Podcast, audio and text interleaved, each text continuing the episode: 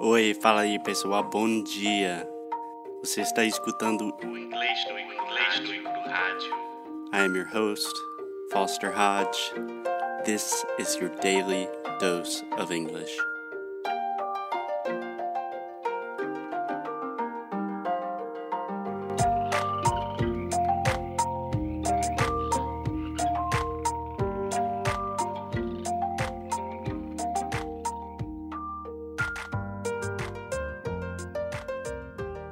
Alexia.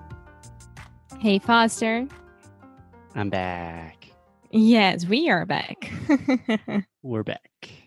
Yes, we had to take a week break just because we are super busy and I wasn't feeling that well. But everything is back in action, back on track. yes, February just started, so we have a few things to talk to you guys. Yeah. So, what do we have to talk about?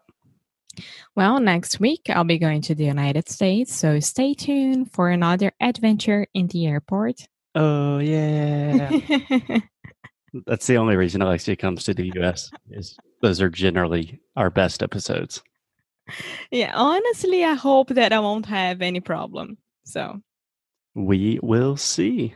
não, amor, pelo amor de Deus, sério. Please, no. I'm saying we will see. I don't know. I hope not. But It's a direct flight, no problems. Yeah. So, is there anything specifically that you want to talk about your upcoming trip to the US? Yes. So, as you guys already know, Foster's brother, Camden, will get married. Do they? Does everyone know that already? Yes. It's like my parents only found out like a month ago. So, Well, I found out way before you guys. So, yeah, weird situation. But my brother's getting married on February 16th. exactly. In Charleston. Mm-hmm. In Charleston, South Carolina, a beautiful city that we've talked about many times on this show. And I've been posting about it a lot on Instagram as well. Mm-hmm. Mm-hmm. Mm-hmm. And well, will it will be a very traditional American wedding, right? What do you Rehearsal dinner. What? By a- Rehearsal dinner, brunch with the bride, and then the wedding itself. Okay, Alexia, say it with me. Dinner. Dinner. There we go. Alexia is getting very serious about the difference between the E sound in Portuguese and the E sound, which, just for all of our students, you know, I'm talking about the difference between like sheet and shit, beach and bitch, that kind of thing. And Pretty Alex- good with those. sometimes, but I'm just saying that Alexia's a very, very advanced speaker. You're very confident, and you still have a really difficult time with one of the most important sounds in English. I do. I do. And that's my point. So, Christine, the bride, asked Foster if I would be comfortable reading a passage of the Bible. Yeah, you could say a passage. Yeah. Yeah, a passage during the wedding ceremony. And Foster was like, no way, she'll be super, super shy. That's fair enough. And she'll get very nervous. in fair enough. defense, she said, enough again. "Would Alexia feel comfortable doing this?" And I said, "No, of course not. of course she's not going. I've never seen Alexia in like a public speaking situation, but I can only imagine that doing that in English, she will not feel comfortable. You never saw that. I'm thinking. That's true. No, I've never seen you speak in public. Well, I used to get A plus from every teacher, but I would get very paranoid bes- before it. So So you have to read just a short passage about love and flowers, and for me, it seems very, very long. it's not that long, right? It's like uh, 20 lines more or less. Yeah. So I was very worried because Foster told me, and I was like, oh my God, the bride is asking me. Um, it would be nice because I know that she likes me, I like her. Um, I would be more than happy being part of the wedding in this kind of situation. If it was in Portuguese, I wouldn't think twice. so, yeah, I it took two days for me to decide. Yeah. So, can I start kind of in a broader context? Do you have a lot of experience with public speaking? I know that's like a huge, huge fear for a lot of people. I think a lot of people say, I don't know if this is true, but I always hear the statistic that more Americans are afraid of public speaking than their own death. So people rather die than in public. No, I'm not like that. But yeah, I do. I used to because when I was in college, my first college, IBMEC, I had a class only for that. And my professor, he was super, super rígido. Yeah, you could say rigid, but I think the best translation would be strict. Yes, he was very strict. There we go. Great job with the I sound. Thank you.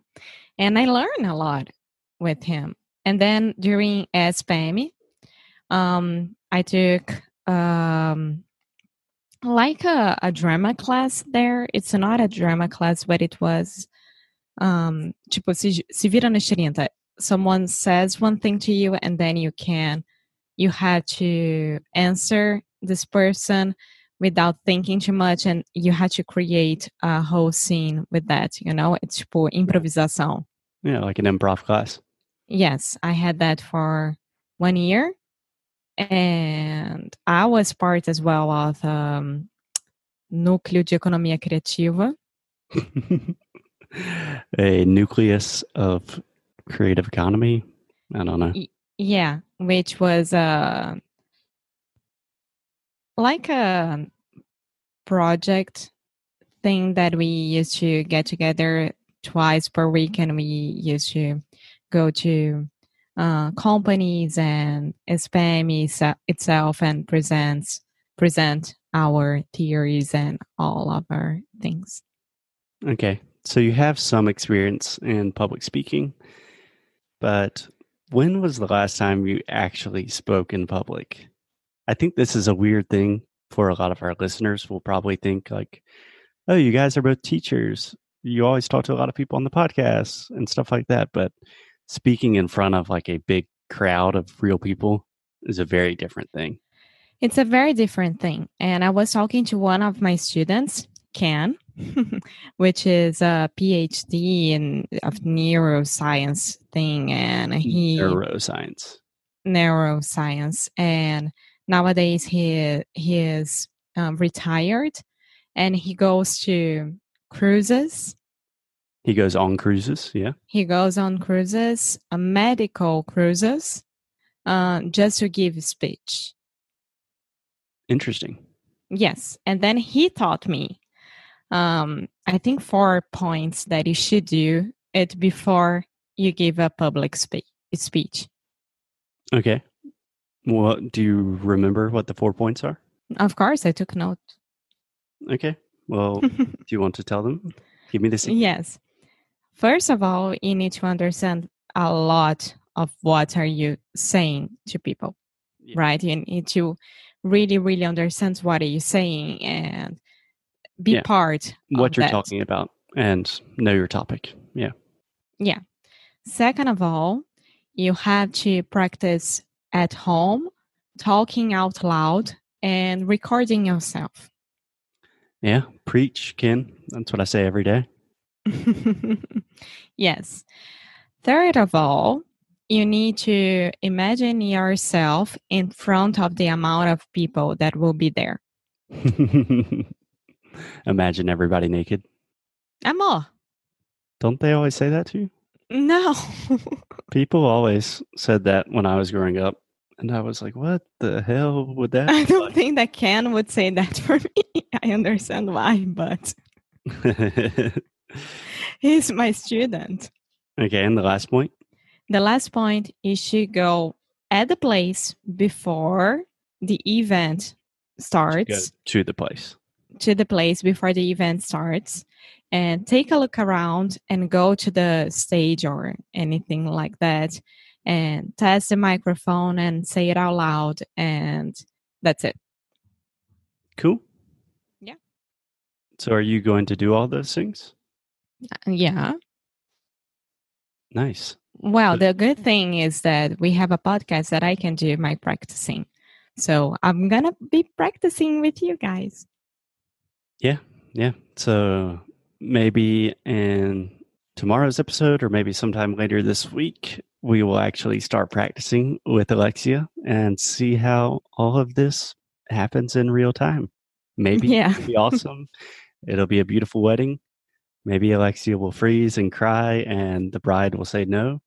We have no idea. So stay tuned. yes so next episode i'll be reading for you guys and that's it let's see how i go Cool. Cool. I'm excited. I'm excited to see what happens. I'm excited to really get down in the weeds with you and start working with you on that it sound. And obviously, I'm taking advantage of this opportunity just to try to be an annoying English teacher, like always. Yes, that's true. Okay, so that's it, guys. Hope you have a wonderful week, and I'll talk to you soon. Awesome. Thanks a lot, Alexia. I will talk to you soon. Bye.